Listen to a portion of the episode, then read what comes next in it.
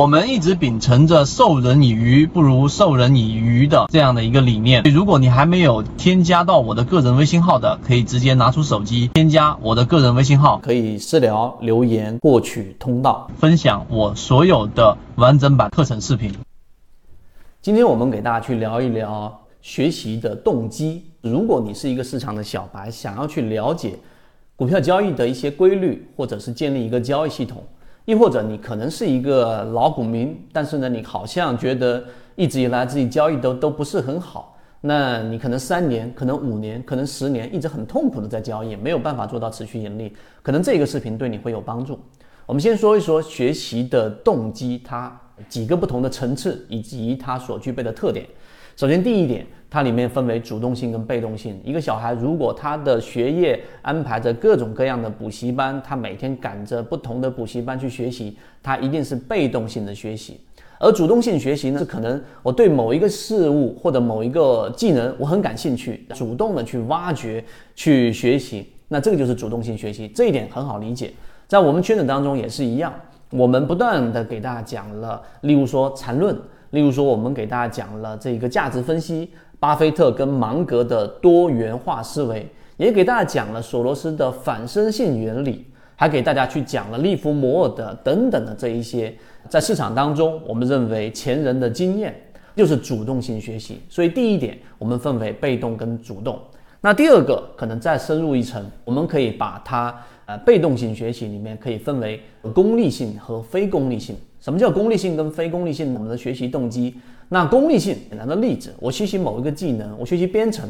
那我的目的啊，非常功利的，我要找到好的工作，有好的收入，这是功利性目的，无可厚非。那非功利性呢？可是我想学习一门新的这个语言，我想了解里面的这个原理。那这个时候呢，被动性的学习和我们说的功利性，它们两个是在一起的。它具有一个特点，什么特点？它很强的依赖于外部的环境。如果外部环境一旦改变了，那你这一个学习的动机，这一个动力就会非常非常的弱。就举例子，刚才我们说的编程，那可能编程在一个阶段，它是一个很热门的专业，你学习的动力非常非常强。但是后来你发现它的求职方向或者不像市场那么认可了，你的学习热情就会大幅的降低。那么相反，圈子我们在说的交易也是一样，你想要在股票市场里面去获利，想要去持续稳定盈利，亦或者你可能对这个事情感兴趣的，那这个时候呢，你的主动性学习和非功利性因素，我想了解里面的原理，我对这个事情是感兴趣的，你主动去探索，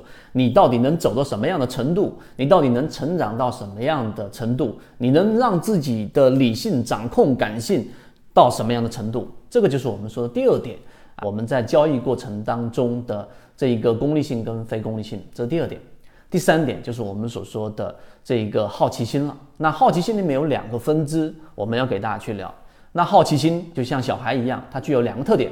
第一个，它具有普遍性；第二个，它具有我们所说的脆弱性。普遍性就是所有学龄前的小孩，他都有很强的这一种好奇心，他想知道这个事情为什么会是这样，想知道是什么回事，所以他会不断的问为什么。所有小孩都一样，学龄前的小孩都具备有很强的普遍性的这个好奇心。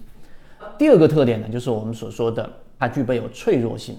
一旦遇到了长期的打压，或者是所有的提问没有得到响应，它的热情一旦降低，能力这个特点它会消失掉，或者是很少很少了。所以你想想，可以反问自己：你现阶段是不是对很多事物还保有着好奇心？无论你是创业，还是你自己的事业，还是我们所说的交易。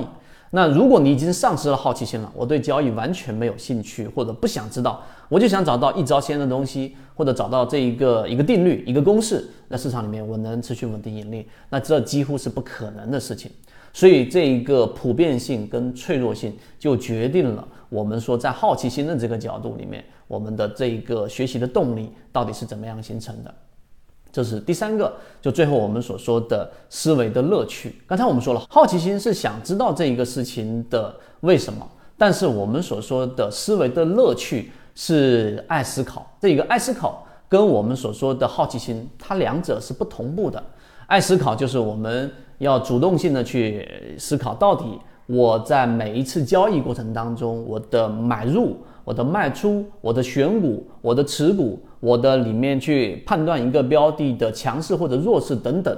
这一些思考的问题会衍生给你带来的，除了功利性的这一个结果以外，你盈利了，对吧？或者是你好像显示的更加渊博了以外，最重要的里面具备有思维的乐趣。你会享受在这一个成长的过程当中，也是我们圈子在说的进化的过程当中的一个愉悦感，这个就是思维的乐趣。所以有好奇心的人，他不一定能够这一个爱思考的人不一定会有好奇心。当然啊，有一些人他就可能两者都同时具备，既有好奇心也爱思考。所以，我们通过了这几点给大家罗列之后，你就可以停下来思考一下，就你到底的学习的动机是不是足够强，是在哪一方面有缺失了？是不是你只抱有这一个功利性的目这个目的，却没有非功利性的乐趣在里面，没有思维的乐趣，你怎么可能持续的做这么长时间呢？所以，我们圈子其实就是这样的一个圈子。从二零一零年，从二零一六年到现在十几年的时间，我们一直不断的给大家讲了。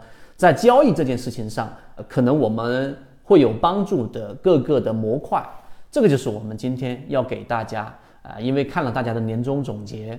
的一些，这然后大家可以去在学习的动力这一点上多多去思考，希望对你的交易有所帮助，和你一起终身进化。最近很多朋友说不知道看圈子如何才能学习完整版专栏，这里简单给大家说一下，可以私聊留言获取我的个人微信号，加入实战圈子，进一步系统学习。